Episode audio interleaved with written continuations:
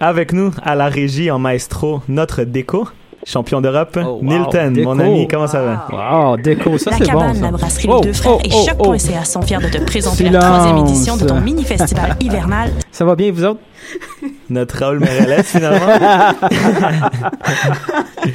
à ma droite, elle qui était sûrement très stressée comme moi à cette heure-ci euh, après le match Barcelone-Atlético Madrid. Yes. Yasmina, Hola! Ça va bien? Ça va et toi? Super, merci. On a Freddy aussi avec nous, euh, notre spécialiste soccer local. Euh, toujours un bon travail. Je tiens à te le souligner en personne. Je te l'avais jamais dit, alors euh, fais bravo. Merci, mais je le savais déjà. Oh là! C'est le Balotelli du Cannes Football Finalement, ouais, c'est ça. Ouais. On a un invité avec nous, euh, Monsieur François Bécolo. François Franco Bonsoir. François Comme tu préfères Franco, François comme vous voulez, comme vous Parfait. Comment ça va? Ça va bien. Très heureux de t'avoir parmi nous. Merci. Super.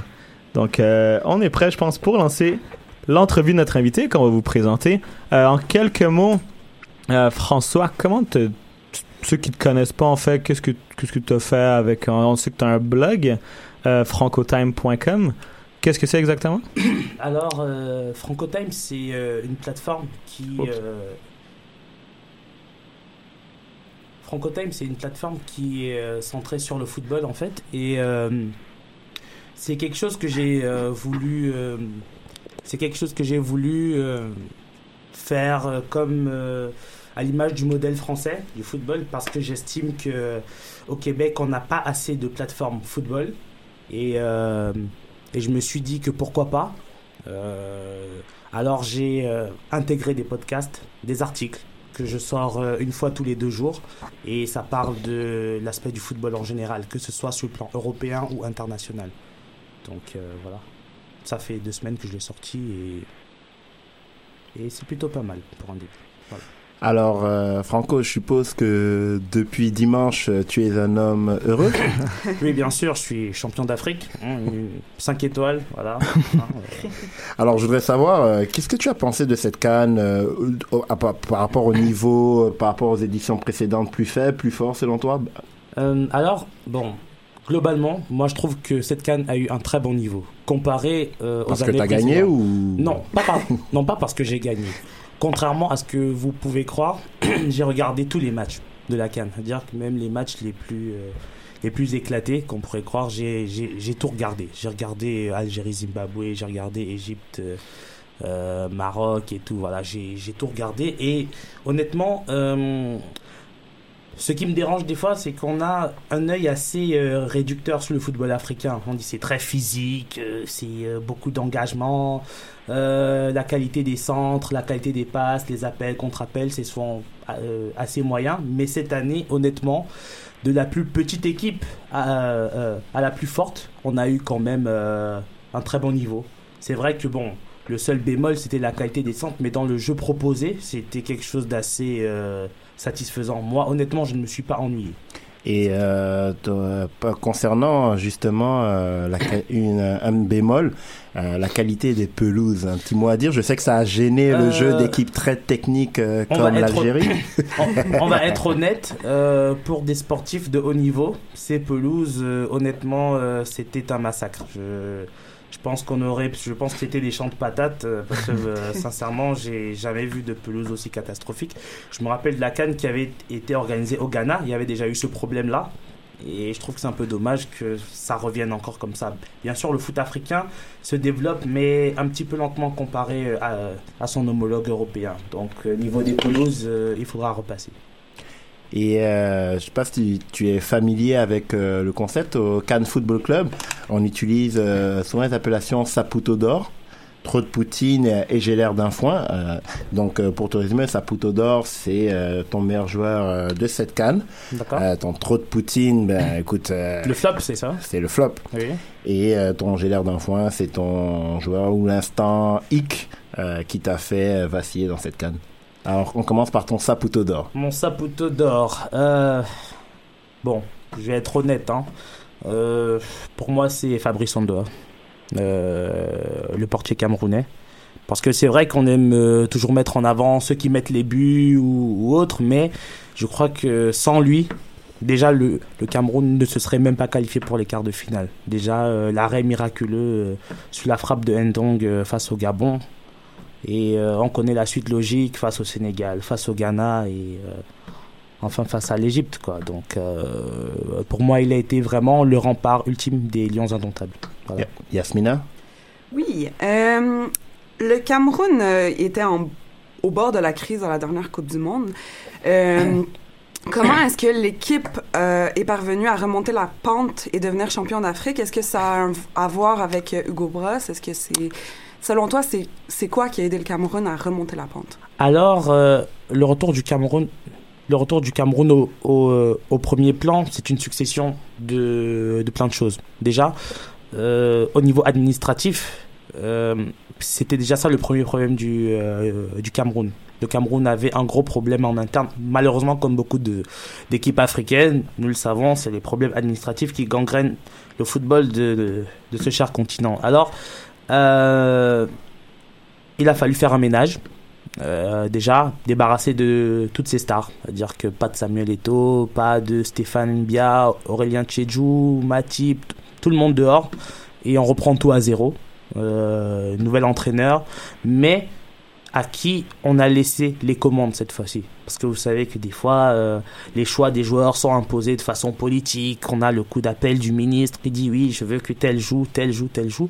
Et là, euh, et là cette fois, tout a été différent. On a laissé vraiment l'entraîneur avoir la main mise sur le groupe, choisir les joueurs qu'il voulait, décider de la tactique qu'il voulait et euh, et voilà. Donc le résultat a suivi. Quand un groupe est prêt à suivre, à écouter le message, voilà, je pense qu'on peut aller très loin et euh, ça a donné euh, ce résultat détonnant. Bon, mais je vais en profiter là pour introduire officiellement Julien, live from Paris. ça va, Julien? Ça va, ça va très bien. Est-ce que t'aimes l'émission jusqu'à été- J'ai maintenant? encore été mis de côté, c'est incroyable, Euh. c'est incroyable. Mais profite-en, là, lance ta question. Ouais, non, bonjour, bonjour Franco, hein, mer- merci de te, te joindre à nous pour, euh, pour, pour ce Bonjour. soir, mais Ouais. c'est excellent, je voudrais rebondir sur ce que tu dis, parce que voilà, tu, tu nous as parlé un petit peu de, ben, des interventions comme ça des présidents, etc. Mais que penses-tu, toi, des, des joueurs camerounais qui ont refusé la sélection certains pour ne pas perdre leur place dans leur club, alors que bon, bon euh, pas c'est pas non plus des, des, des big clubs. D'autres ont mis euh, en avant euh, le fait que voilà ils avaient des problèmes avec la sélection, et d'autres encore d'autres excuses. Euh, Qu'est-ce que tu penses de ça, toi? Alors, euh, je vais être honnête avec toi. Je pense que C'est mieux. Auquel cas, c'est mieux d'être honnête. hein. c'est vrai, il y a, il y a intérêt. Alors, euh, je pense que quand la sélection t'appelle, déjà, c'est euh, refuser une sélection est passible d'une d'une sanction. C'est-à-dire que si on va sur le plan euh, du règlement et tout, euh, C'est pour ça que Matip n'a pas pu jouer avec Liverpool d'ailleurs, ils ont pas voulu Voilà, prendre de risque et déjà. au final il est resté un mois sans jouer. Euh, voilà, donc lui, euh, je crois que c'est celui qui a pris euh, le plus dans la poire, quoi. Bon, Mm. mais honnêtement, je crois que je crois que c'est euh, c'est presque un acte qui va contre la nation que de refuser la sélection. Quand le pays t'appelle, tu n'as pas le choix que d'y aller. Je crois que refuser volontairement, même pas pour cause de blessure, mais, mais, mais carrément dire que je veux pas perdre ma place en club, donc je refuse de venir, c'est presque un crime de lèse-majesté. Et je vais pas te mentir que les huit joueurs qui ont refusé de, euh, Mhm. qui ont décliné la sélection sont vus comme des parias à l'heure actuelle. Et euh, sur les réseaux sociaux, il y a toute une tempête, euh, toute une tempête d'insultes, de réprimandes contre eux. Donc c'est c'est pas la première fois que ça se passe en Afrique, puis ça, généralement, les gens oublient. Euh, c'est pas la première fois, mais le problème c'est qu'avec le Cameroun, Mhm. Euh, tout est toujours particulier. On se rappelle, on se rappelle de Pierre Ouomé. Euh, voilà, euh, Oui. Pierre Homé qui avait raté euh, un but euh, Mhm. avec les, face à l'Égypte et sa maison s'est Ouais, retrouvée saccagée ouais, et tout. brûlé. Mais euh, croyez-moi que les gens n'ont pas oublié. Hein. Jusqu'aujourd'hui, euh, Pierre Homé il reste dans les têtes. On Et, sait que c'est et- et c'est- malgré les conséquences des anciens joueurs, un joueur actuel va pas hésiter, il va refuser la, la sélection pour des raisons personnelles. Mais le problème aujourd'hui, c'est quoi? C'est qu'on se retrouve en fait avec euh, des joueurs qui ont un état d'esprit qui a changé. Avant, euh, la sélection signifiait vraiment quelque chose. Ouais. C'était vraiment l'amour de la patrie, c'est je représente mon pays. Mais aujourd'hui, jouer pour la sélection, c'est c'est un moyen d'augmenter euh, ton ton euh, Ton standing, de- euh, oui, voilà ton ton revenu, Ouais. Ta Voilà, valeur sur le marché Ta aussi. valeur Exact. sur le marché. Donc voilà, c'est plus, c'est devenu plus de l'opportunisme. Ouais. C'est-à-dire que c'est, on est devenu dans, euh, euh, on s'est retrouvé dans un esprit de clubbing en fait. C'est-à-dire que c'est la même chose qu'en club. Donc les mêmes exigences que tu as en club, tu commences à les imposer à l'équipe nationale. Alors qu'avant, ça n'existait même pas. Donc du coup, euh, on se met à, à vouloir convaincre, à, à vouloir convaincre des joueurs de, euh, de rejoindre une sélection C'est quand même comme, fou. hein. comme on a vu avec euh, Wilfried Zaha, qui était dans les équipes euh, espoir pour l'Angleterre. Il a été carrément courtisé pour Ouais. venir jouer pour la Côte d'Ivoire. Et ça, je trouve que c'est très grave.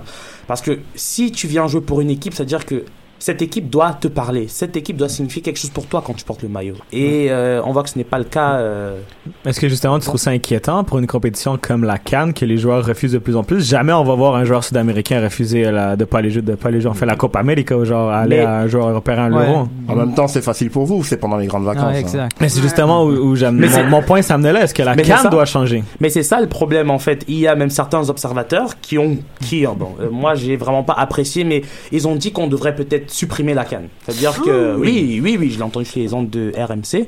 Euh, euh, que parce que C'est ça, radical. ça, ça amène euh, non mais parce que pour eux c'est pas une compétition qui a un très bon niveau ça ça ça fait que les joueurs se blessent ça change les données du euh, du championnat et tout donc euh, pour eux la canne bon euh, c'est toujours avec beaucoup de, condescendance qu'on en Ouais, parle ouais. et c'est dommage. Pourtant, je crois que chaque continent a le droit d'avoir sa compétition. Absolument. Voilà, si, les- si nos homologues occidentaux ne sont pas intéressés par cette compétition, Ouais, tant pis pour eux. euh, voilà, tant pis pour eux, mais il y a d'autres personnes qui attendent cet événement. C'est c'est un moment de réjouissance, un moment Oui. de joie. Voilà, tout le monde, a, tout le monde est derrière son pays, tout le monde. euh, c'est un moment de fête. hein, euh, voilà, il n'y a pas que l'Euro et la Copa América dans la vie. hein.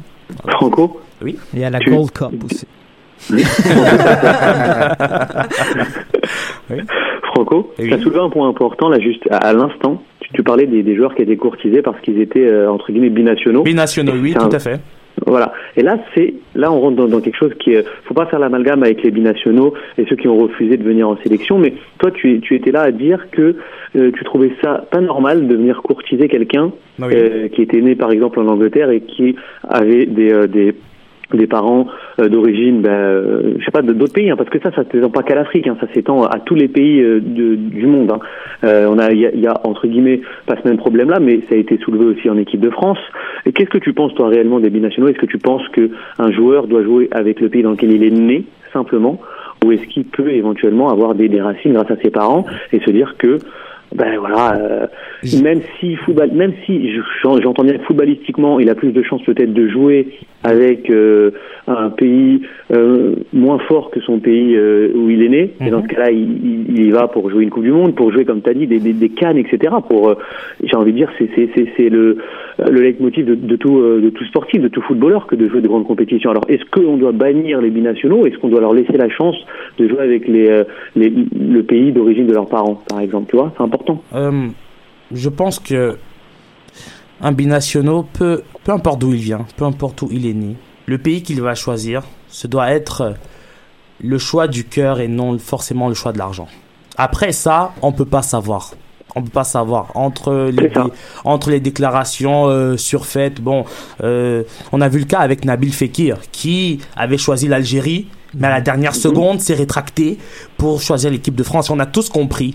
Je, bon, maintenant je n'étais pas là, mais on a compris quand même que euh, il y a eu pression, voilà, euh, pour qu'il soit international français parce que ça augmenterait sa valeur, exactement. voilà, et euh, et pour le club, et pour l'agent, et pour lui-même. Donc au final, c'est le business en fait qui qui s'en mêle et et on sait que jouer pour les sélections, ça ce, ce n'est pas autant valorisant sur le sur le marché, sur le marché. euh, européen. Voilà, donc Mhm. euh, moi, sincèrement, c'est ce ce sont des choses qu'on ne peut pas vraiment contrôler. Bien sûr, moi, je vais je vais répondre comme un, comme un supporter qui aimerait que celui qui représente mon pays joue par amour Mhm. du maillot et non parce que il se dit, ok, j'ai pas pu être sélectionné avec euh, le pays qui m'a formé, alors bon, allez, je vais essayer de, de Mhm. voir ce que je peux faire avec euh, le pays euh, euh, africain et voir si par chance je peux gagner un truc ou pas. Malheureusement, il y a beaucoup de joueurs qui pensent comme ça, mais bon, euh, devant les caméras, euh, ça va jamais se dire, ça va jamais se dire. Donc c'est un- c'est une problématique. Euh, ça va durer pendant un moment, mais moi je comprends certaines personnes qui ont qui ont des réticences envers les binationaux. C'est aux binationaux de vraiment montrer en fait qu'ils ont choisi euh, le pays pas par opportunisme mais par euh, dévotion vraiment. Voilà. Mais Franco, tu soulèves un excellent point parce que euh, justement au niveau des binationaux, il y a un cas qui, euh, qui me revient en tête Oui. et que beaucoup ont peut-être oublié, c'est le cas de Salomon Kalou. Ok. Salomon Kalou qui à l'origine voulait jouer pour la sélection des Pays-Bas Ah oui, ah oui, c'est vrai. Ça, et qui par mais ça, fait suite- très longtemps ça. Oui, Ça oui, oui, ça, 10 ça, fait oui. Mais ça fait même plus de 10 ans, je il crois. avait oui. été décrié pour ce choix. Il y avait des émissaires qui étaient partis le chercher. Que pourquoi, pourquoi tu joues pas avec ton grand frère, euh, Kalou Bonaventure. Bonaventure, etc. oui. Pourquoi est-ce que tu joues avec la sélection des, des Pays-Bas? À l'époque, euh, il avait fait les démarches pour sa naturalisation, Oui, des démarches et qui euh, n'avaient qui, qui- pas qui n'ont- pas abouti. Et beaucoup ont accueilli avec euh, des avec dépit le fait qu'il embrasse maintenant euh, le, le maillot des éléphants. Oui. Mais quand on a vu ce que ça a donné par la suite, euh, les faits lui ont donné raison. Donc comme tu dis justement, c'est à, ça a été à, à de lui de prou- prouver c'est à lui de prouver. Voilà, c'est la seule réponse en fait qu'un sportif peut vraiment donner. C'est toujours sur le terrain. Parce que peu importe les, les, euh, les déclarations, tout le monde peut faire de bonnes déclarations, de belles déclarations. Voilà, mais il faut prouver sur le terrain. Voilà, l'engagement. Euh, pas être le premier qui boude à cause des primes ou qui euh, ou, ou fait la guerre avec le sélectionneur On et a tout vu ça. le cas avec euh, Kevin Prince Boateng. Ah, mais non, mais mais c'est pas pour tirer sur lui, mais quand on le voit, moi je me demande en fait comment les instances du Ghana ont pu croire qu'il venait jouer par euh, par amour du maillot. Non, non, mais moi je suis honnête. Lui, je pense qu'il voulait vraiment jouer pour l'Allemagne, mais ça a juste pas été possible. Ben, quand tu tacles Balak euh, juste avant la Coupe du Monde, c'est un peu difficile. Bah, euh, voilà. Puis bon, euh, je crois qu'ils ont vite compris et ils l'ont banni direct. Hein, voilà, lui, c'est- lui c'est fini. Hein. Et ben justement, euh, euh, vas-y Julien. Ouais, moi je voulais juste revenir comme ça sur euh, bah, sur un peu la canne, etc. Et j'aurais aimé Franco que tu nous donnes un peu ton euh, tes attentes euh, sur euh, bah, sur la Russie qui arrive là sur la Coupe du Monde 2018. Euh, Tes attentes pour le Cameroun parce que c'est ton pays, mais globalement pour euh, pour un peu le, le continent africain. Parce qu'on a vu des, des, des belles équipes, des belles surprises. hein. je pense notamment à la, à la RD Congo Oui. euh, ou au Burkina Faso, qui euh, avec des, des, des sélections, j'ai envie de dire mixtes, un peu de locaux et un peu de joueurs un peu confirmés qui, qui ont euh, qui ont joué en Europe, bah, arrivent à faire de, de bons mélanges. Donc toi, est-ce que tu penses que 2018, ça peut ça peut ouvrir encore à de belles surprises comme euh, voilà le Ghana a pu le faire sur deux les deux dernières coupes du monde, comme l'Algérie également. Est-ce qu'on va avoir un vrai représentant cette année qui euh, qui peut aller jusqu'en quart, voire jusqu'en demi, ce qui serait euh, presque un exploit? Alors, euh, je vais te répondre honnêtement. Oui, je suis très Mhm. content. Le Cameroun a remporté la Cannes. Mais si il faut qu'on prenne ces équipes-là, les représentants du continent africain, pour aller en Coupe du Monde tout de suite, je pense même pas qu'il y en aurait une qui passerait le premier tour. Je vais être honnête. Ah ouais. Parce que euh, euh, les favoris annoncés de la Cannes. Fre- euh, Freddy, Freddy, il y a de la misère à la, à la prendre celle-là. hein. Non, non, non, c'est parce que euh, il parlait de la canne, mais je voulais, je voulais parler du Nigeria, mais je viens de me rappeler qu'il n'y était Non, pas. non, Non, qu'il non, qu'il n'y était non. pas. Non, mais euh, habitué des deuxièmes tours, mais Non, oui. non, mais quand on voit les favoris annoncés de la Cannes, on a l'Algérie qui, offensivement, sur le potentiel, est l'une des meilleures équipes de ces dernières années. On va être honnête. Il y a la Côte d'Ivoire, euh, voilà, qui a, qui était plutôt bien structurée sur le plan, euh, voilà, de la, progression, c'est-à-dire qu'il y a une bonne transition entre les anciens et les nouveaux. Donc, on se disait que la Côte d'Ivoire, au moins, devait se retrouver dans le dernier carré. Mais à, mais à la grande surprise, ni l'Algérie ni la Côte d'Ivoire n'ont pu passer le premier tour. Ces grands représentants du, du, foot africain en Coupe du Monde. faut quand même se rappeler que l'Algérie est, s'est arrêtée euh, en huitième dans un match euh, d'anth- euh, d'anthologie face à l'Allemagne. Mhm. Donc, je veux dire, oui, c'est peut-être 2014, mais il y avait quand même une, certaine continuité. Même si c'est vrai que la CAN 2015 ne s'est pas passée euh, de la même façon, mais on savait que c'était eux, les deux poids lourds. Bon, avec le Ghana derrière, d'accord. Mais là, euh, je suis désolé, mais ils ont extrêmement déçu. Donc là, je me dis, est-ce que ils vont pouvoir se préparer à temps pour rivaliser en Coupe du Monde 2018 Parce que la Coupe du Monde, c'est un tout autre niveau. Je pense que euh, même si j'aime le foot africain, il y a encore beaucoup de, je veux dire, le réalisme qu'il y a euh, dans les matchs de haut niveau, les équipes africaines ne l'ont pas encore. C'est-à-dire que Mais pour les phases tu- de groupe, il y a toujours un club, euh, une sélection africaine qui va sortir un truc de magie. Là. Si on se rappelle du Sénégal, premier match contre la France, ils sont Oui. partis, et le Ghana qui s'est rendu très loin. oui, mais le Euh, football. mais le- là, ce que je trouve, ce qui manque un peu au, euh, au continent africain, c'est la superstar. Tu sais, le fameux Samuel Eto'o qui prend le, son, sa sélection, le Didier Drogba. Là, c'est, c'est un, une petite coche en dessous de ces, Euh, de, de, de, de, ces méga stars africaines. Les équipes africaines ont chacun au moins une superstar. Mais- Mais, ils n'ont pas de lead. Non, non. Il y a une différence entre superstar et un leader. Oui. Eto et Oui. Didier Drogba étaient des leaders. Ouais, ils faisaient les deux en même temps. Maintenant- mais on s'entend que c'était un autre niveau. On De- peut pas. Oui, non, non, mais eux, mais eux, sans exagérer, ce sont les Ronaldo et Messi Oui. de l'Afrique. Oui. C'est-à-dire que ceux-là, faudra attendre peut-être encore euh, 10-15 ans avant d'en voir peut-être un nouveau. Donc maintenant, il y a de bons joueurs. Actuellement, comme Sadio Mané. Oh, oui. Comme Sadio Mané, Riyad Mahrez, euh, oh, oui. Aubameyang, Mohamed André Ayew. Voilà, il y, a, euh, il y en a très bons. Mais ce ne sont pas des...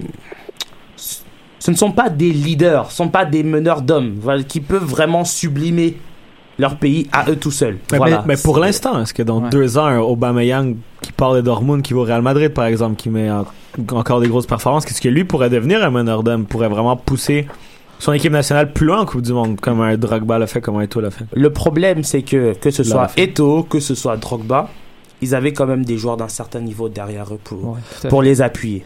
Parce que les matchs ne se gagnent pas tout seuls, mais à 11. Voilà, je crois que si on n'a pas des joueurs d'un certain niveau, même si on a le ballon d'or, si tu mets Messi, bon, je, je m'excuse, c'est- un exemple, mais si tu le mets dans l'équipe du Zimbabwe, le Zimbabwe ne gagne pas la canne. Non. Même si Messi, je pense qu'il va marquer des buts, mais il gagnera pas tout seul. C'est lui, pas lui qui va défendre, c'est pas lui qui doit relancer, c'est pas lui qui doit organiser ou même euh, bloquer les frappes adverses. Donc ça s'accompagne de tout un groupe, tout un bloc. C'est une organisation en fait. Je veux dire, c'est c'est même une culture. Il faut qu'on apprenne à gagner en équipe et pas juste mettre le joueur devant. Parce que c'est un peu ça aussi le problème du foot africain, c'est que quand on a une superstar dans, dans un pays, il est vénéré comme un, euh, comme un dieu. Voilà, lui, on ne le touche pas et les autres, vous, euh, débrouillez-vous. Du coup, il y a soit un manque de cohésion interne avec cette superstar-là et les autres joueurs. Mais ça, ce sont des choses qu'on ne dit pas. Mais les vestiaires dans les équipes, dans les équipes africaines, mais c'est l'enfer. C'est l'enfer. Il n'y a pas de cohésion, ils s'entendent pas. Chacun attend plutôt même que l'autre se plante pour dire ah voilà c'est la superstar, mais euh, voilà elle a pu rien faire. Donc du coup il n'y a pas cet esprit de groupe de vouloir aller ensemble.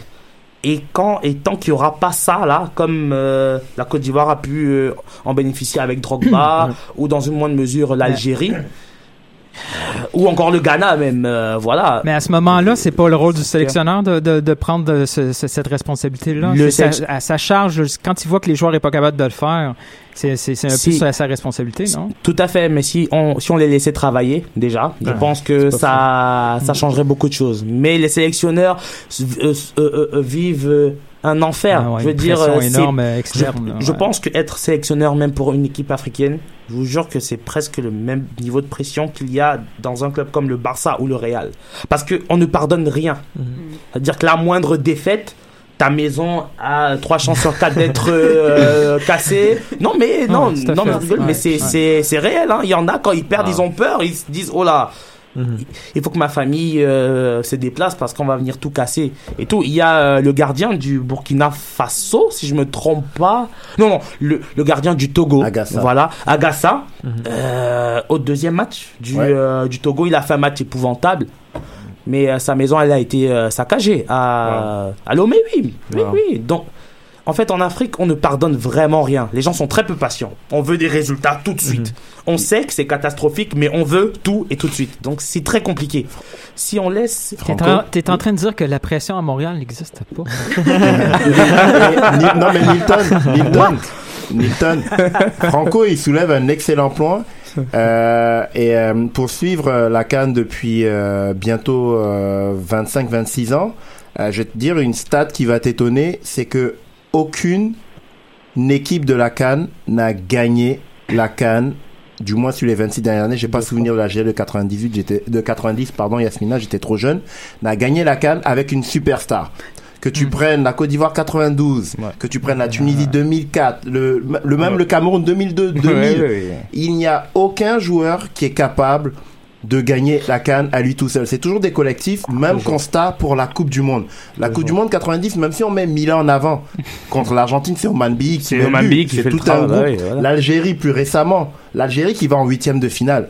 Ben, C'est pas pour moi, c'est ça, euh, pour moi, il n'existait pas sur la carte. Le Fegouli, c'était le Fegouli de Grenoble. Slimani, ça, ce n'est que après que la pression commence à arriver. On dit, ben, écoutez, s'ils ont fait bien, leur fait d'armes, ils ont poussé l'Allemagne euh, en prolongation. La légende urbaine euh, veut dire, on a poussé l'Allemagne, euh, pardon, jusqu'en prolongation. Donc, si l'Allemagne est championne du monde, donc nous, on aurait pu battre le Brésil. Et c'est comme ça que la pression commence à venir sur les épaules des joueurs. On regarde la Zambie il y a trois cannes, ils gagnent la canne.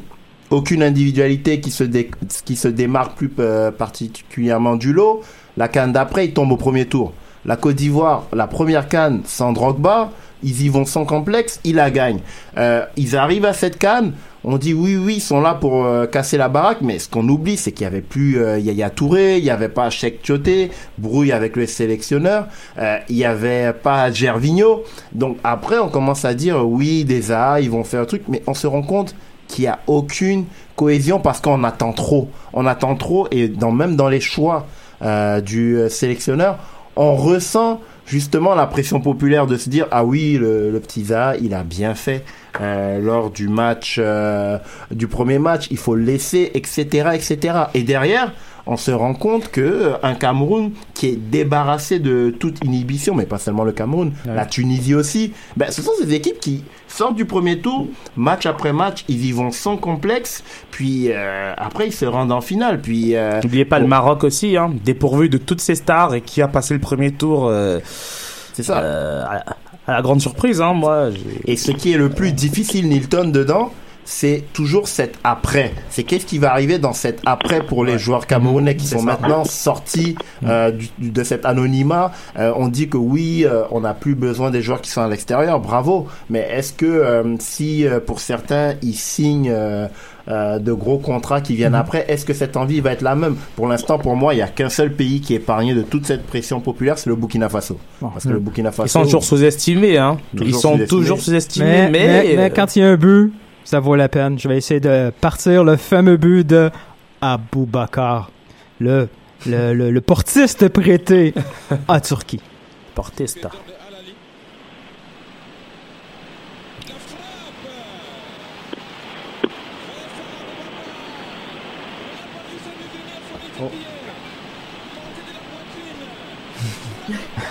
Des petits problèmes à, à l'audio, Nilton, parce que ça représente pas la ferveur là, populaire. Il n'était pas si... hein, C'était censé sortir un peu plus fort, mais bon, ben Vincent Aboubakar avec une frappe monumentale. euh, On a eu le droit à la fête. Il aurait réussi même à pousser une coupe de joueurs avant très de se rendre très Ouais, clutch C'était assez... but. euh, un, un but sorti de nulle part. Et à propos euh, d'Aboubacar, justement, j'en profite, Franco, pour te demander euh, Oui. ton joueur trop de Poutine et ton joueur j'ai l'heure d'un foin de cette canne. Parce que pour moi, Aboubacar et Clinton J étaient pour moi les trop de Poutine, du moins au premier tour.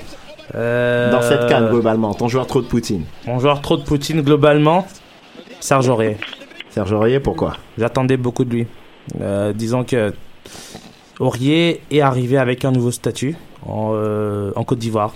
Déjà, euh, avec le statut qu'il a au PSG actuellement ces dernières années, quand il est à son plein potentiel, on sait que Serge Aurier est sans doute l'un des meilleurs arrière droits au monde, sans exagérer, je dis pas au moins dans le top 5, ça c'est sûr.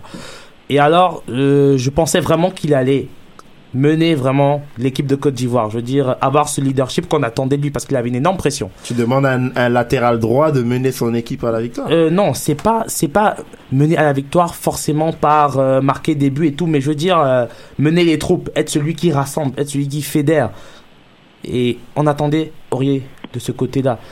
Vous savez très bien que le compte, ben, ce qu'il vit en France actuellement, c'est très délicat, mais malgré ça, il a euh, eu la confiance du, peuple ivoirien, euh, qui, euh, qui l'a soutenu et tout, qui lui a dit non, c'est pas grave ce qui se passe là-bas. En Côte d'Ivoire, on sait que tu vas tout donner pour le pays et tout. Tu vas nous, tu vas nous emmener vers le haut. Et Serge Aurier, c'est un joueur que j'adore et que je défends chaque jour sur RMC, RMC Live tout le temps, mais là, j'avais rien à dire. Serge Aurier qui il a est coupable euh, de beaucoup de fautes d'inattention, notamment contre la RDC. Beaucoup de fautes d'inattention, des, des absences, euh, il n'est pas concentré, des centres catastrophiques. À part le premier match où il a, où il a plutôt, plutôt bien centré, je trouve. Mais les autres matchs, mon Dieu, c'est. euh, non, non, mais Aurier, c'est la grosse déception Franco pour moi. Oui. Les gars, il est, c'était, c'était une première partie très, très, très rythmée. Merci Franco hein, de, de ce retour sur la canne. C'est vraiment très, euh, avec un, un point de vue de d'expert, j'ai envie de dire. Euh, tu, tu, tu vas continuer avec nous parce qu'on va passer à la, à la partie MFC. hein. la, la, la, la, saison va bientôt reprendre et on aimerait aussi avoir ton, euh, ton point de vue bah, sur, sur l'impact, bien entendu. Donc le principe du, du ben oui, ben non, tu, c'est une question qu'on pose et tu réponds ben oui ou ben non en donnant bien sûr une- un, un argumentaire qui, est- qui t'est propre. Donc je commence par la première question et on va faire un petit tour de table comme ça. Oui. Alors, selon toi, est-ce que la MLS atteindra son plafond avec l'expansion à 28 équipes ou elle va continuer à augmenter le nombre de clubs? Sachant qu'à un moment donné, on en a souvent parlé ici euh, au Football Club, euh, voilà, la, la MLS progresse beaucoup d'année en année, elle se structure, elle augmente son, euh, ben, le nombre d'équipes. À un moment donné, il faut pas non plus aller trop trop loin. Donc, est-ce que tu penses que ben, quand elle sera à 28, ce sera la fin, et tant mieux, ou est-ce qu'elle va encore continuer à augmenter? Euh, je pense que. Il ne faudrait pas qu'elle continue à augmenter. Sinon. Donc, c'est un euh, bain non pour toi. hein? Oui, c'est non pour moi. Euh, parce que je crois que déjà, euh, avant d'augmenter le nombre d'équipes, il faut relever. Enfin, bon, c'est pas relever, mais il faut augmenter le niveau de jeu. Déjà. Je crois qu'il faut se concentrer sur le niveau de jeu et ça passe déjà.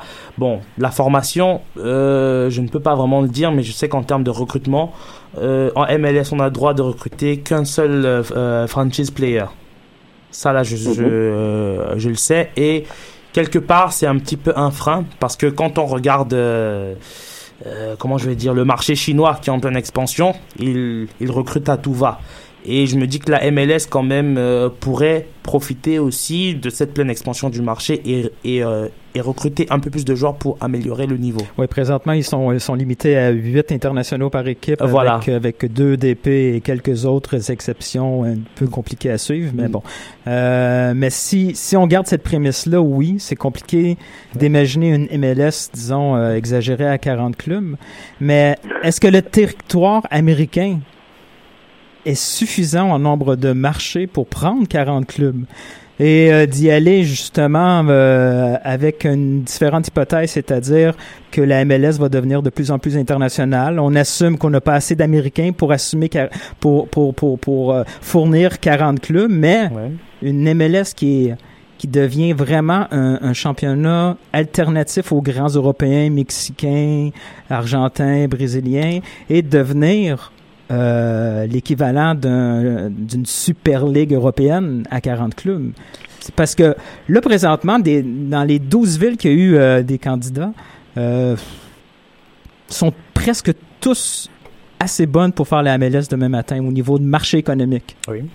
Le, ce qui manque, dans le fond, dans la MLS, c'est la matière première, c'est les joueurs. Euh, voilà. Je, Mais tu as juste à régler ce problème-là, c'est-à-dire, OK, ben euh, la MLS devient un endroit où, euh, au lieu d'avoir euh, huit internationaux, mais tu as le droit à la moitié de l'équipe est internationale. Oui. Et euh, les Américains vont suivre le vont suivre le courant, ils vont être influencés par les, la par la compétition internationale et ça devient un marché alternatif à toutes ces peut-être pas les superstars à la Ronaldo, ils seront jamais signés ici, mais les joueurs tout juste en dessous. Par exemple, on en parlait on en parlait cette semaine Chicharito. Oui. euh, C'est un joueur tout oui. c'est tout juste en dessous. S'il a le choix, est-ce qu'il va aller au Mexique ou il va aller à MLS? Ça devient de plus en plus une possibilité pour, le, pour les Américains. Donc, c'est pas si fou que ça que dans, je sais pas, 10, 15 ans, Non, non, ce on se retrouve avec une MLS à 40 clubs qui règle un peu le problème des voyages en séparant deux divisions qui se croisent à peine pendant la saison, Ouais. qui se voient seulement en playoff. Puis euh, c'est gagnant-gagnant pour toi, tout le monde. ben oui, toi. Ah, c'est un ben gros, oui, c'est un ben oui, je suis presque convaincu que ça va se faire. On est, Newton Ah, m'a convaincu, ça bien. serait vraiment un gros pas en avant pour la messe. Excuse-moi, excuse-moi, J'ai Julien. changé ton ben non en ben oui. Honnêtement, oui, parce que ça- surtout quand tu as parlé des voyages, en fait, c'est vraiment le gros défaut, je trouve, de la MLS en ce moment. Pourquoi les joueurs seraient peut-être un peu plus réticents à venir en MLS. Après, ce, ce, ce statement-là, passer vraiment à une MLS beaucoup plus grande, c'est tu concurrences direct le Mexique. C'est- le but. Absolument, Quand tu regardes les marchés qui se présentent, San Diego, Sacramento, puis Phoenix, les joueurs qu'Atlanta, qu'Atlanta sont en train d'amener, et même l'entraîneur Tata Martino, c'est quand même très intéressant pour un club d'expansion. S'il y en aurait beaucoup d'autres avec Oui. beaucoup d'argent, euh, ça pourrait être très très intéressant pour la MLS. Le, le, le, le groupe, euh, le groupe de San Diego ont clairement identifié que leur stratégie, c'était de faire en sorte que tous ces, euh, tous ces Américains qui traversent la, la frontière pour aller dans quelle ville proche de San Diego? C'est Tijuana, c'est ça? Bref, eux, au lieu d'aller là-bas, ben, ils vont aller à San Diego. C'est, ça, ça devient de plus en plus une question économique pas trop folle à imaginer, là. Milton, je reprends la main. En tout cas, tu nous as, tu nous as convaincus sur fait. ce ben oui, ben non. Moi, c'était euh, bravo. Franchement, bravo. Là, je suis, euh, je suis moi-même indécis. Je vais, je vais poser la le deuxième ben oui, ben non à Freddy parce qu'il y a, c'est Euh, c'est tu assez intéressant. C'est sûr. Bah, bah, attends, moi j'étais un gros ben non. Non, sur la laisse-les aller. première- il va Non, peut-être te non, convaincre son, du contraire. Non, non, t'as squeezé parce que Nilton nous, nous a eu. Nilton Ah, nous a eu. Ça sera un ben oui. Ça sera un ben oui. Bravo. Bravo Nilton. Donc à toi sur la deuxième, essaye de nous euh, de nous convaincre aussi, euh, Freddy. Ambroise Onyongo a maintenant plus de valeur marchande pour l'impact de Montréal que Nacho Piatti. Et Ça, là, c'est que euh, un ben oui, ben non. ouais, c'est une gracieuseté de, de notre Twitter, Twitter Doc Maillet, alias Yes. Dr Maillot. C'est ça. Ouais. Alors Freddy, là ça va être dur de nous euh, de nous convaincre. Hein. Moi je dis ben non. Ok, je suis d'accord avec Moi toi. je dis ben Pourquoi non parce que de un, euh, Ambroise Oyango est parti à la Cannes. Ok, il a remporté la Cannes avec son pays, d'accord. Il a été un élément euh, déterminant de la victoire de son pays, ok. Déterminant? Oui, même s'il était une part entière du collectif. euh, ça, si ouais. tu regardes sa finale, ses euh, interventions défensives, autant MLS des fois, je, ouais. je l'accuse de quelques errements. Moi, j'ai l'impression qu'on CAN, on, on l'a remarqué parce qu'il joue à Montréal. Parce si je demande à n'importe quel partisan de l'Impact de Montréal, c'est qui l'arrière droit, personne ne va être capable de me le nommer. Mais, et, et- et ils auront raison parce que euh, la médiatisation, mais oui, Ah, je, c'est- je C'est veux la dire, euh, médiatisation bon, qui fait un peu le défaut. C'est Ah, la, ouais, la c'est médiatisation bon. qui fait un peu le défaut. Je veux dire, euh, si on, on demandait qui était Piatti avant qu'il arrive à Montréal, personne ne le le connaissait. frère- donc, le euh, Ou frère encore de. Venegas. Le frère de euh, l'autre. Donc, euh, oui, non, de ce côté-là. Mais quand je dis euh, ben non sur le plan, c'est que euh, là, on, là, il a gagné la Coupe d'Afrique. Ok. Là, on sort euh, d'un contexte. Il va revenir à Montréal, à Ouais. moins que j'ai manqué un dernier fil euh, de Non, nouvelles. non. Et là, il va falloir euh, confirmer avec l'ouverture euh, de la saison, La euh, saison, qui oui. arrive. Euh, Oyongo, je n'ai rien à redire là-dessus. Il est reconnu pour mouiller le maillot Ouais. et pour jouer le coup à fond. Si malgré tout Ouais. une offre devait se présenter, à ce moment-là, ce sera lui euh, dans la visée. Mais il est trop tard pour agence, Montréal. Il est trop sa, tard. sa direction. Ouais. Mais de là à, à l'envoyer beaucoup plus haut que toute une équipe, euh, Euh, de ce non. qu'on on peut connaître d'Oyongo par euh, Oui, bon. par voie des médias, c'est quelqu'un qui, qui me semble très chaleureux et qui a quand même Oui. euh, justement ce goût du collectif. Donc si sa valeur devait augmenter à ce, à ce moment-là, euh, ben, il, il ne manquerait pas justement de le faire savoir à l'ensemble de l'équipe, mais Alec, pour l'instant. Alec, est-ce que tu suis, est-ce que tu suis Freddy toi ou est-ce que quelqu'un a, d'accord a un avec ben Freddy. oui à nous, à nous peut-être pas, annoncer? Je suis d'accord avec Freddy, peut-être pas pour les mêmes raisons. Peut-être plus Ah. logiquement, je dirais que Piatti, par son passé, par ce qu'il a fait à la Copa Libertadores avec San Lorenzo, c'était assez exceptionnel. Par les qu'on le connaît bien en fait déjà en Argentine. Les équipes qui sont intéressées, c'est Boca Juniors, San Lorenzo, des équipes avec beaucoup d'argent. Exact. Et les équipes qui, inter- qui, qui sont intéressées par Yongo en ce moment, on avait parlé de Dijon, des équipes peut-être avec moins d'argent, moins de budget. Montpellier. Montpellier aussi. Ou Montpellier, tu sais, c'est. J'ai rien contre ces équipes-là, c'est peut-être. En tout cas, bref, c'est pas ça le débat. Mais ils ont peut-être moins d'argent que San Lorenzo avec Boca Junior. Donc, je pense que que par cette logique-là, et par le fait comment le marché marche, un numéro 10 ou un 9,5, peu importe ce que Piatti est, une deuxième pointe, va avoir plus de valeur qu'un latéral. Quand la terre, oui, bon, Exactement, tout le ça, temps. euh, ça c'est logique, hein, de toute façon. Exactement. Donc, par, par cette logique-là, je pense que c'est pour ça que Piatti a plus de valeur que Youngo sur le marché des transferts. Franco, quelque chose à ajouter? Un ben oui, un ben non Euh, ben, euh, je ne pense pas qu'il est euh, le plus important. Ben, je, je, je pense pas qu'il est, le plus important. hein. Euh, Pour moi, c'est non aussi. Hein. D'accord. On va terminer avec un dernier ben oui, ben non et tu, tu vas répondre Franco. D'accord. Euh, C'est aussi une question super intéressante. Alors, d'après toi, est-ce qu'on termine l'époque des vieux DP à la Henry, Beckham, Lampard pour s'ouvrir à une nouvelle ère de jeunes, euh, de jeunes DP, comme peuvent l'être les Giovinco, les Alessandrini euh, et autres? Euh, j'ai pas envie de dire oui, j'ai pas envie de dire non. En fait, c'est que pour moi, c'est Ah, mitigé. dans- c'est obligé, on est au Football Club là. Voilà. Bon, d'accord, d'accord, je vais dire non. Je vais dire non parce que euh, Je pense que c'est, euh, c'est, ce ne sera pas encore évident d'attirer un certain type de joueur un peu plus jeune, à moins de se cibler sur un certain prisme. C'est-à-dire que je place sous un, sous un certain prisme des joueurs qui sont peut-être euh, en mal de reconnaissance avec leur club, qui ont un certain malaise. Là, là, ça veut dire que oui, tu peux prendre ce type de joueur, mais pas un joueur qui est en plein, euh, qui est en pleine fleur, euh, en pleine fleur de l'âge, qui explose et et euh, qui va être débarqué pour la MLS directement. dans ça, je pense que c'est un petit peu compliqué. À part flairer les bons coups. Ici, il faut flairer les bons coups, c'est possible. Avec l'argent aujourd'hui, tout est possible dans le football, mais je veux dire, il faut, ça va demander euh, du scouting, de la recherche approfondie, de savoir quel type de joueur, pourquoi il veut venir, quel est le contexte euh, dans lequel il se trouve dans le club où il est. Donc voilà, mais sinon, je pense, bah, ben, peut-être encore pour une ou deux années, que euh, des joueurs, euh, ben, des superstars en fin de carrière vont encore débarquer quand même euh, ici. Freddy Moi, je te, je te dirais ben non. Ben non, tout Ah. simplement parce que, et là, je vais pouvoir rejoindre mon ben oui de la première question lorsque on parlait euh, de l'augmentation justement du nombre de clubs. C'est que moi, pour l'instant, il y a encore euh, deux choses qui me chiffonnent. Tout d'abord, c'est euh, la notion de draft, ok, mais là, on va pas s'étendre euh, là-dessus pour acquérir euh, des joueurs qui, selon moi, n'est pas compatible euh, avec le, le soccer. Et euh, la deuxième chose, c'est je, je mets, je mets l'accent sur le système de promotion-relégation. Pourquoi? Parce que euh, tout simplement, lorsque tu vas aller recruter un joueur pour venir jouer en, en MLS, si il ne- son club n'est pas en position de pouvoir faire les playoffs et donc de pouvoir s'imposer par la suite, je veux dire, à quoi ça sert? À quoi ça sert? Il y a, il y a pas de relégation. il Ils y a- vont venir pour l'argent, ils s'en foutent. là. Tu viens, tu viens pour L'argent. Et même à ça, on se, et c'est là, on va rejoindre justement euh, la canne, euh, Julien. C'est que tu te rends compte Mhm. que les équipes qui s'imposent, c'est les équipes qui entre guillemets sont des collectifs dans les séries et pas des équipes euh, qui, qui prennent un joueur superstar et Mais- qui le brûlent de mars euh, jusqu'à Il octobre. va falloir que tu oublies complètement ce concept-là de, promo- de promotion-relégation. Ça n'arrivera jamais en Amérique du Nord. Jamais. Il y a trop d'argent impliqué. C'est fermé. C'est un concept que même les partisans de foot en Amérique du Nord ne peuvent... Oui, les purs et durs vont dire oui, on veut ça, on veut ça. Mais si Montréal tombe en deuxième division, c'est la mort. Ce club-là est mort, mort, mort. c'est terminé.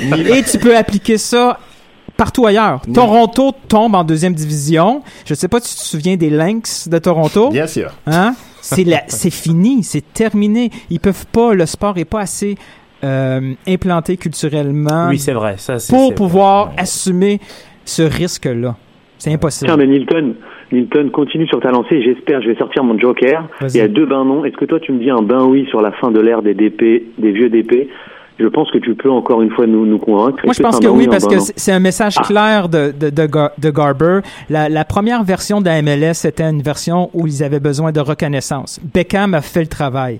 Beckham a fait en sorte que la MLS est sortie du trou et tout le monde, les partisans, les joueurs, ont tourné les yeux vers la MLS. Et ça suivi avec les, euh, avec les Henry, euh, avec les Drogba. Mais maintenant, on ne entre guillemets, plus besoin de ces stars-là. Le- les, amateurs ont déjà les yeux sur le foot. Là, ce qu'ils ont besoin, c'est de performance.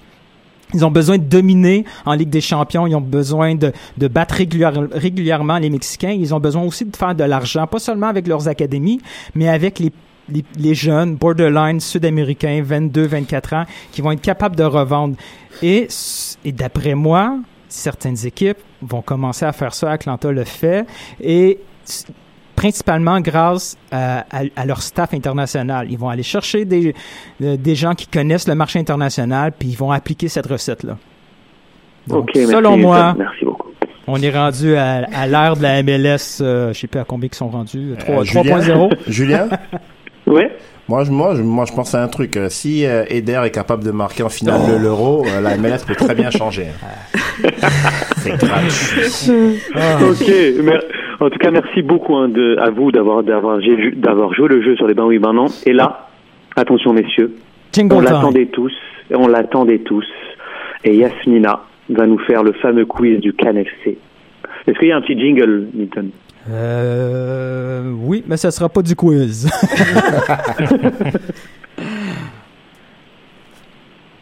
Ah non, pas de. Le son est complètement coupé de la, la, la régie, donc Bon, ça c'est la pire performance de tous les temps de la les régie. aléas du Désolé. direct. C'est les aléas du direct. Yasmina, tu rentres dans la danse. C'est parti. On attend Yes. euh, ta voix suave pour nous faire le petit quiz. Donc, euh, aujourd'hui, petite thématique stade d'Europe. Donc, euh, je sais pas si tu as un crayon, Alec, pour pouvoir euh, prendre... euh, note. secrétaire. Secrétaire officiel. secrétaire. Il, il cherche un crayon. Donc, je vais, je vais au moins attendre qu'il en trouve un. Donc, euh, crayon trouvé. Voilà.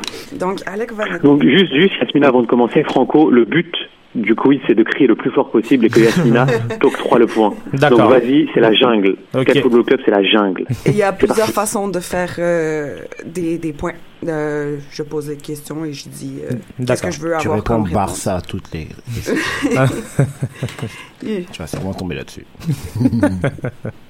Donc, euh, première euh, question. Il y en a des faciles, il y en a des un peu plus difficiles. D'accord. Donc, quelle équipe allemande a le nom d'une marque, de quel, euh, plutôt quel stade d'équipe allemande a le nom d'une marque de voiture? Wolfsburg.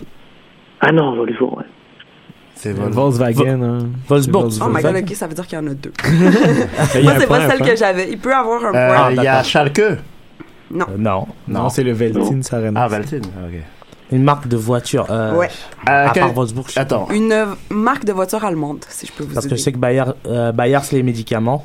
Euh, donc, je sais Ouais. pas, euh, Quel stade a le nom d'une marque de voiture allemande? Euh, Non, non. non. pour moi, c'est Wolfsburg. Non. C'est le Mercedes-Benz Arena et Oh. c'est Ah. Stuttgart. Stuttgart. Ah Le VBF, VBF V- Stuttgart. ouais. Ah ouais. Ah, mais ils sont en D2. Ah, ils sont en D2? Ouais, ouais, ils sont en D2. Oh. Ouais. Autant pour Ben. moi. J'aurais eu la question.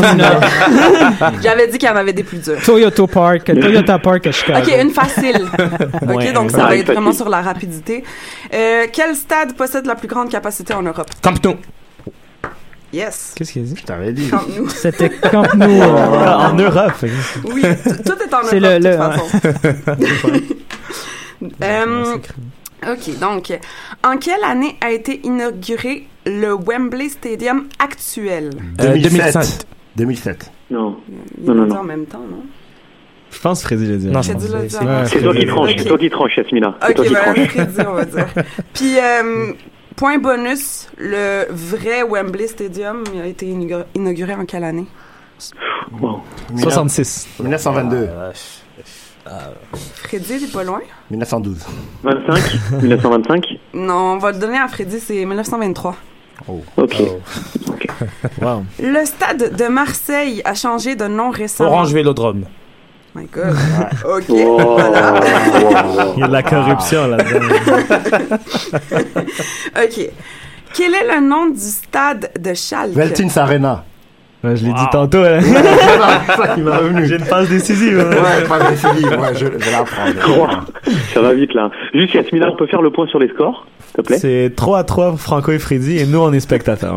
Ok, donc là, il y a, y a- y a un match. Ok, Franco-Freddy, nous, ok, pas de problème. Ça, ça compte pas, je cherche le son dans la console. Une chance qu'il n'y ait pas de relégation. hein, parce que, J'ai dit, ça, ça, ça se fait pas ici. Donc, le l'Estadio de la Luz, c'est le stade. Benfica. Ça, c'était en même temps. Ça, c'est non. C'était en Donne-lui, même temps. donne-lui, donne-lui. Sérieusement, il y en a pas un Alec. dans tous les pays, les, les Stade of Light? ouais, mais elle l'a dit en. Ouais, dans la portugais. luge. Non, non, luge. Il y avait, non, non, luge. On attend toujours la Ligue des Champions. là. 4 4-3 pour Franco, donc. Ça continue. Ok. Non, c'était moi qui ai le point. Non, Non, c'est Alex, c'est Alex, Alex, excuse-moi. c'est Alex, c'est Alex qui a le Excuse-moi. point, c'est pas moi, c'était pas moi. Quel est le troisième 3-3-1. stade en capacité d'Italie après ceux de la Roma et des deux Milan? Juventus. euh, San Siro. San Non. Paolo. Oui, oh, San wow, Paolo de Napoli. bravo. C'est Napoli. Wow. Je vais faire patriote. Je vais faire une patriote. Non, là.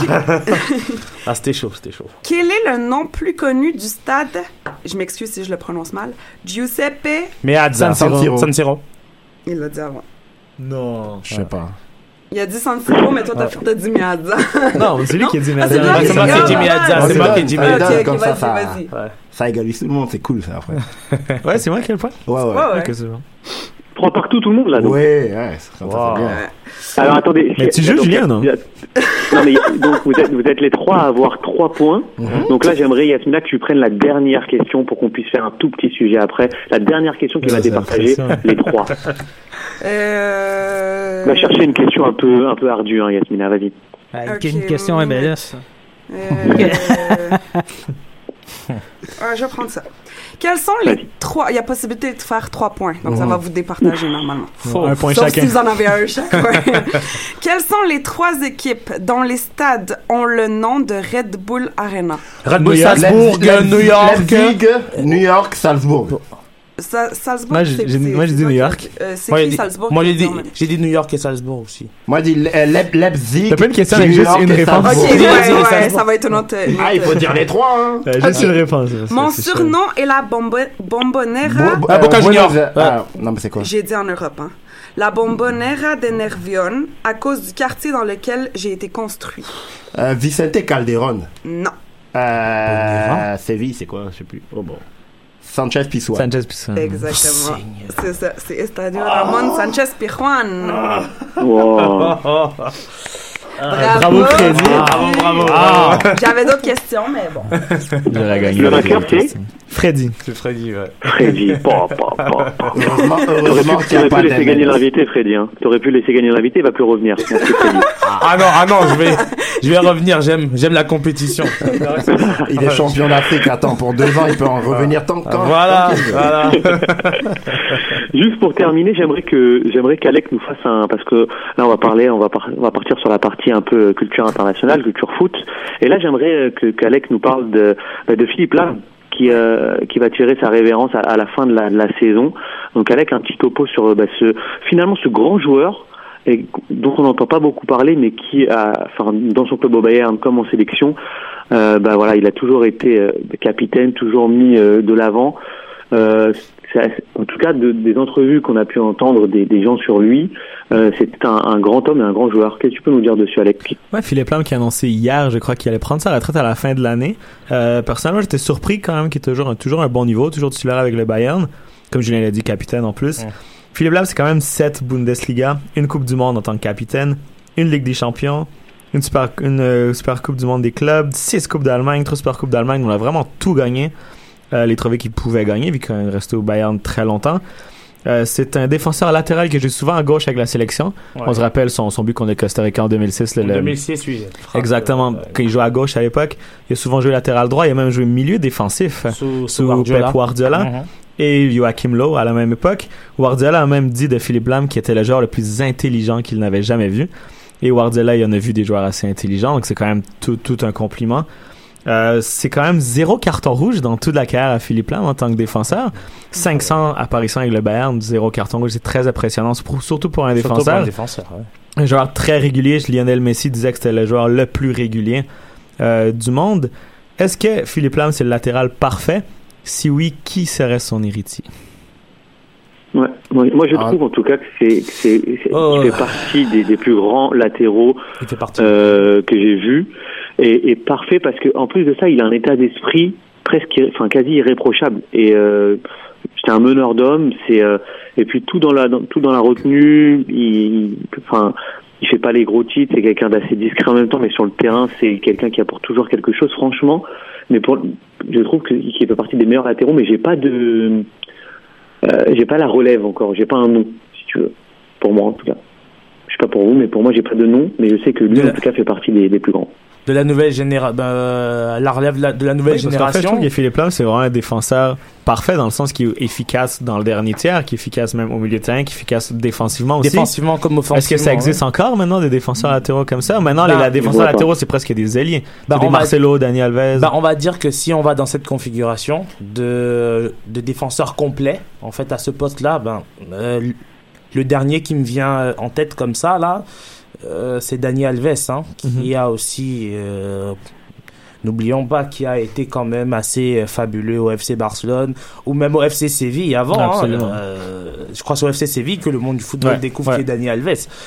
Donc, euh, c'est sûr que je ne le comparais pas à Lam parce que Philippe Lam est champion du monde. Je crois que c'est la chose qui les départage le plus, mais dans le registre Dani Alves, c'est aussi euh, c'est énorme. C'est c'est c'est énorme aussi. Oui, moi moi je da, euh, Dani Alves euh, derrière derrière un peu. Mhm. Voilà. Freddy Freddy, t'as t'as la relève, toi? Bah, attends, je suis vendu Ba- Bayern de Munich, donc pour moi, il n'y a pas de relève possible. Mais David Alaba, par Non, mais exemple Kimmich, Non non mais lui euh, il est latéral non. Kimmich, euh, non. Ouais, mais dans le sens pour un latéral, c'est que David Alaba, quand même, Philippe Lam, c'est son mentor. Ah Puis d'accord. David Alaba, c'est quand même un joueur très humble, très discret Au à, Bayern, à la ah. Philippe Lam. Oui, mais on ou- parle de latéral droit ou de droit Bah, gauche? latéral en général. Latéral euh, Parce que non, lat- euh, mais parce que si s'il faut les mélanger tous, il y en a à gauche qui sont euh, Non, non, non. qui on peut sont pas, on peut pas oui, les mélanger. Faut on qu'on peut reste pas, à droite. Ok, Faut qu'on reste à droite. Mais donc, moi, pas Kimmich pour l'instant. J'attends de voir. Kimmich, le but qu'il me donne contre la France, là, je pense qu'il est rayé de, mes écrans radars. Mais Kimmich à la base, euh, je crois qu'on oublie, mais c'est un milieu de terrain. C'est juste qu'il est tellement polyvalent, bah, exact. un petit peu comme Philippe Lam, euh, la polyvalence de Philippe Lam, mais je le vois plus comme un milieu de terrain, mais qui dépanne à droite. Bon, euh, pour les cinq dernières minutes, on, euh, est-ce que vous attendez à quelque chose de spécial demain pour euh, la petite présentation aux membres avec euh, l'Impact? Est-ce qu'on va avoir droit à un nouveau maillot? Est-ce que le maillot qui était dans les réseaux sociaux, c'est de la frime, euh, encore comme l'année passée? J'espère. J'espère aussi. À ce prix-là, hein, ouais. Ouais. En 130 dollars, un maillot tout blanc avec selon Ouais. le logo d'impact. Ouais. euh, Ça fait. euh, tu on n'est pas le Real Madrid, on peut pas se permettre de faire ça encore. Mais alors, qu'est-ce qu'on va avoir droit comme, euh, comme PowerPoint de Mauro Biello? Là? Il va nous parler de quoi? là? Comment gagner sans Didier Oh. Drogba? C'est vrai que c'est, sa- c'est, euh, c'est son début de carrière sans Drogba, hein? Ouais, C'est vrai. C'est vrai? Mais j'ai vraiment hâte à demain, en fait, voir les. J'ai hâte de voir aussi le- l'accueil que les joueurs vont avoir. Je pense que ça va être intéressant. Moi, j'ai bien. hâte de voir son système euh, sur le terrain, comment il sera mis en place. là. S'il Mais j'ai hâte de voir oui, c'est ben, surtout, intéressant, euh, le système, en fait, oui. c'est, Mais en fait, euh, l'année ouais. passée, il est arrivé en disant qu'il voulait jouer en possession de balle. Est-ce qu'il va arriver avec le même discours? Eh Parce qu'on a fini en jouant hein? contre-attaque. tu sais. Ouais. Est-ce qu'il va redire la même chose quand sur le terrain on voit l'inverse ou il va dire ouais finalement on a changé d'idée on n'est pas capable de garder le ballon on va jouer sur Odura J'ai C'est- vraiment hâte de voir ce qu'il va dire demain en fait Mais ça, ouais, ça va dépendre si quelqu'un ose lui poser cette question-là. Alec? ou s'il y a des toilettes dans le stade Non. faire mettre dehors Vous autres, euh, Freddy, Franco, est-ce que vous avez une, euh, Euh, moi, honnêtement, petite c'est- idée pour demain? Moi, j'attends de voir en fait ce qu'il va proposer euh, pour le système de jeu. Hmm. Parce que je pense que euh, le football, ce qu'on attend tous, c'est euh, c'est le jeu. Voilà, je, je pense que pour sa première saison sans euh, Drogba, je crois qu'il a des choses à prouver. Et euh, c'est à lui de montrer, bah, c'est lui qui a les cartes en main maintenant. Il n'y a plus de stars, il n'y a plus de figures de proue. Voilà, les clés euh, du camion, c'est lui qui les a et on attend de voir ce qu'il va proposer. Moi, c'est surtout de ce côté que je l'attends. Voilà. Bon, ben, le mot de la fin à Julien? Ouais, bah écoutez, c'était une une émission hyper rythmée, vraiment. Euh, merci beaucoup euh, Franco d'être d'être venu, nous Ah. apporter ton ton œil aiguisé sur sur la canne et sur la MLS. Tout le plaisir est pour moi. Merci, Merci, euh, merci. tu reviens quand tu veux, hein, on te l'a dit, t'es es champion d'Afrique, donc tu fais comme tu veux. Nilton aussi est champion d'Europe, donc tu fais comme il veut. D'accord. Il vient quand il veut. Merci beaucoup. Alec, il est champion euh, Champion de non, province. Amérique, Am Sud. sur Am Football Sud. Manager j'ai gagné plein de Bravo! Avec des cheats. Donc voilà, merci à, merci à Freddy, merci Et- à Alec, merci à toi Nilton pour pour, euh, pour la régie. Merci à Yasmina pour le, nothing. Fabuleux, euh, pour le fabuleux quiz des stades, même si j'ai été nul. Julien, Euh, Julien merci à vous de. Ouais. Euh, justement, en parlant de soccer local, juste un, un- un petit mot pour dire qu'en fin de semaine, c'est l'événement Patrice Bernier et ses amis. Ce sera le samedi euh, 11 février 2017 à midi. Ce sera un match de futsal des célébrités au profit de la Maison d'Haïti et il aura lieu au centre Pierre Charbonneau, 3000 rue Viau. Euh, tous euh, les, les Québécois et mais, résidents au Canada sont attendus à cet événement et tous les fonds euh, iront euh, au profit de la maison d'Haïti. Donc voilà, c'était juste ce petit mot actualité montréalaise en dehors du maillot blanc de l'impact. Mais tu as bien fait, tu as bien fait. Le Can Football Club est complet, soccer international et local. Maintenant, juste à vous, euh, chers auditeurs et auditrices, n'oubliez pas de vous abonner. Comme vous l'a dit Alec en début d'émission, c'est le Can Football Club Plus. C'est très très important. Continuez à nous suivre. C'est important de laisser fera- des, euh, des avis positifs aussi. Aller C'est mettre ça. des 5 étoiles, ça, ça va, ça nous Ou aide des beaucoup. 6 étoiles si vous voulez, inventez Ouais, les étoiles, n'hésitez la pas, et nous on fera le travail derrière. Merci à vous tous en tout cas, très bonne fin de Ciao, ciao. journée à vous. Ciao. Ciao. De Alali. La frappe Vincent Aboubakar. Pas vu ce but venir. Fonny Tchekiye. Amorti de la poitrine. Frappe de l'extérieur du droit. Le Cameroun mène ici au stade de l'amitié. À quelque chose comme deux minutes de la fin. Vincent Aboubakar est-il finalement le sauveur du Cameroun? Parce que c'est lui qui marque le dernier penalty face au Sénégal. Le voici encore qui verse complètement de bout. What does he have there? There's an inscription on the paper.